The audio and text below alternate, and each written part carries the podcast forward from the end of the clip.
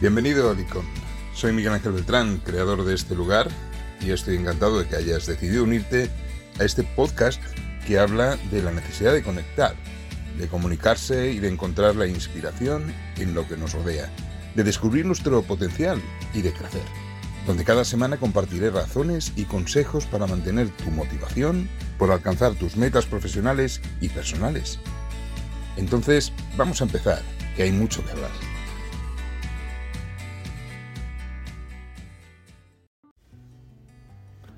Me gusta ser agradable con las personas.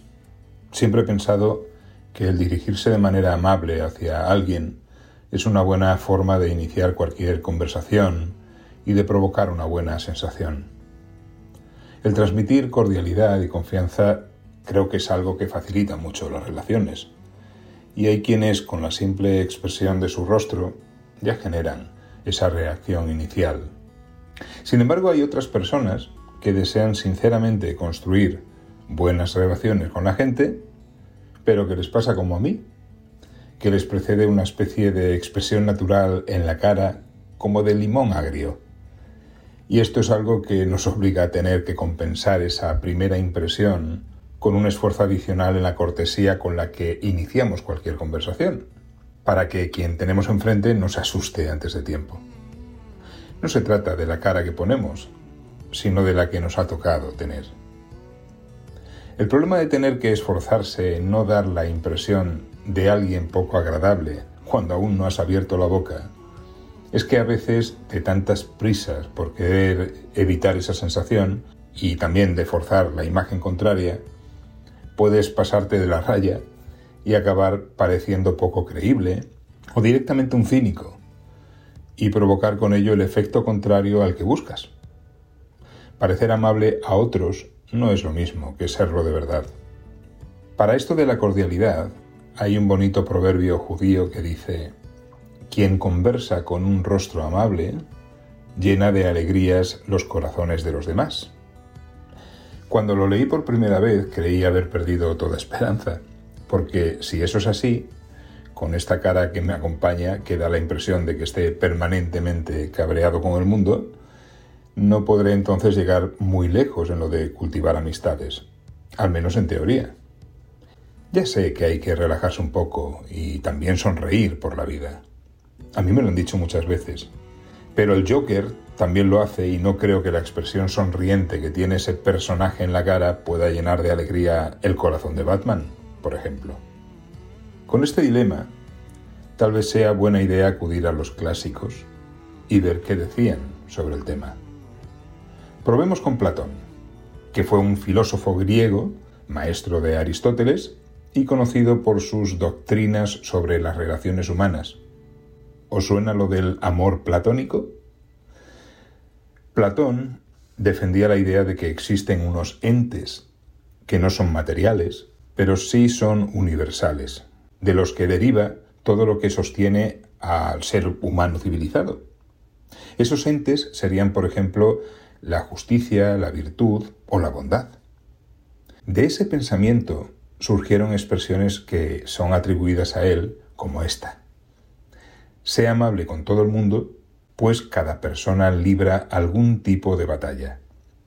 Lo que quería decir Platón con esto es que debemos tratar de afrontar con amabilidad las situaciones que nos vengan dadas por los demás, ser compasivos con sus sentimientos de dolor, frustración, alegría o tristeza, ya que si nos dejamos arrastrar por ellos a la primera de cambio, es decir, si nos dejamos llevar simplemente por la primera impresión que nos dé esa persona y por su manera particular de plantearnos esos sentimientos, acabaremos por juzgar en lugar de por avanzar. Ser amable y buena persona o tener capacidad de tolerancia y respeto son actitudes que deberían estar por encima de cualquier otra consideración en nuestro día a día, sea en nuestra actividad profesional o sea en nuestra actividad personal, ya que viene a ser como el pegamento que mantiene unida la convivencia entre las personas en cualquier ambiente. Además, es que ser amables y cordiales nos ofrece una gran capacidad para poder influir positivamente en otros, ya que estas personas tienden a adquirir el mismo comportamiento cuando perciben la misma cordialidad Y es de ahí de donde arrancan las buenas relaciones sociales y el trabajo en equipo para alcanzar objetivos comunes. Una regla esencial en el modo correcto de comportarse y de relacionarse con los demás es el tratar de que las personas con las que interactúas se sientan importantes. La razón de esto es que el ser humano vive permanentemente con la necesidad natural de ser apreciado y valorado. Esta regla sobre las relaciones humanas no es algo nuevo. Si por ejemplo echas un vistazo a la Biblia, verás que estaban ya muy presentes en las enseñanzas que impartió Jesús en Judea hace dos mil años, pero también en la de otros grandes filósofos a lo largo de la historia. Porque ser amable y cordial, o mostrar respeto hacia los demás, es un pilar de la convivencia en cualquier entorno social. Por esto es tan importante en el liderazgo de los equipos de trabajo y en el conjunto de las organizaciones. Y es que todos queremos que se nos trate con amabilidad, que se nos respete, se nos apruebe y, como no, que se nos reconozca por lo que hacemos y por lo que aportamos. Queremos sentir que somos también importantes y que se tiene aprecio sincero por nosotros. Todos esperamos recibir esa calidez y buenos elogios en el trato con otras personas, porque nos cargan de ánimo y nos hacen sentir bien y motivados. Y la manera de obtener todo eso de los demás también para ti es más sencilla de lo que pueda parecer, ya que consiste simplemente en ofrecerles lo mismo a ellos con generosidad, pero sin adulación. De hecho, parece ser que ser amables resulta beneficioso para la salud. Además, es que no cuesta nada hacerlos. Se trata de algo sin coste, un simple gesto, como dar un cordial buenos días, mantener una conversación relajada con alguien, invitar a un café o preguntar por la situación de algún compañero, eso no representa un esfuerzo y merece la pena acostumbrarse a hacer ese ejercicio de manera constante. Por el contrario, el andar haciendo justo lo opuesto, es decir, siendo deshonestos, criticones o impertinentes, podría tener un efecto negativo en la salud. Supongo que de ahí vienen expresiones como tener mala baba. De impertinentes parece estar el mundo lleno y eso no es nada bueno. La impertinencia no es una virtud, sino un defecto en la forma de comunicarnos que además parece extenderse como un virus en nuestra sociedad actual.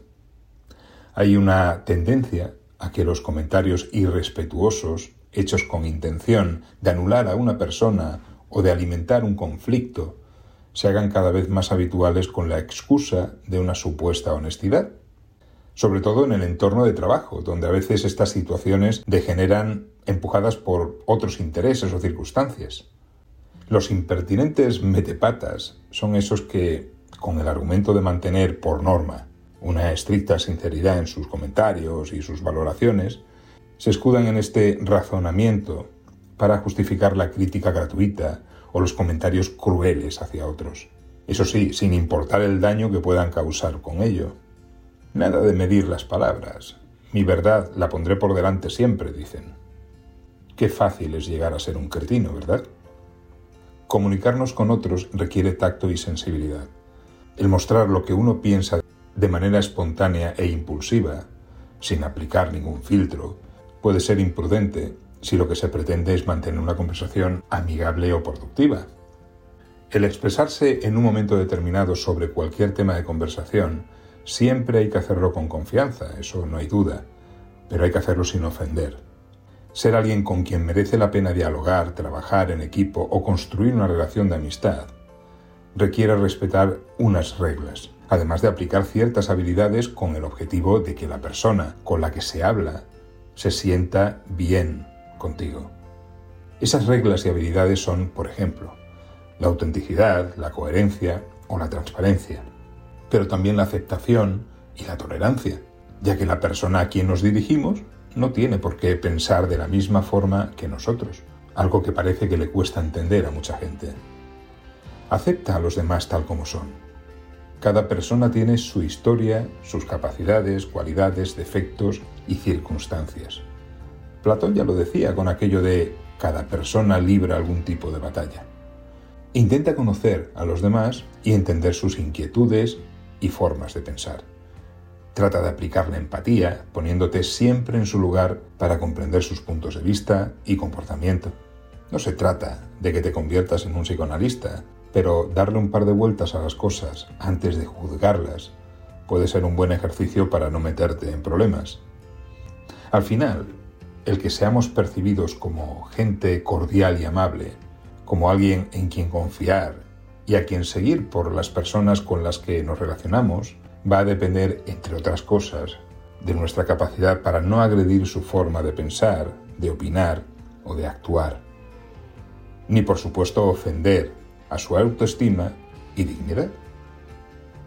Y no tengas prisas.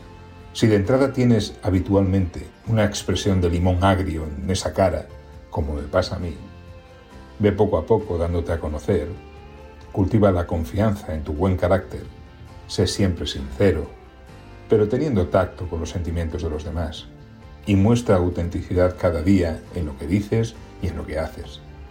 Se trata de un esfuerzo que requiere constancia, pero que merece la pena. Aquí finaliza este nuevo episodio de la guarida del Icon. Espero que te haya parecido de interés. Si es así, te propongo que te suscribas a este canal para que no te pierdas el siguiente episodio en el que seguiré compartiendo consejos para ayudarte en tu desarrollo personal y profesional. Te espero. Hasta pronto.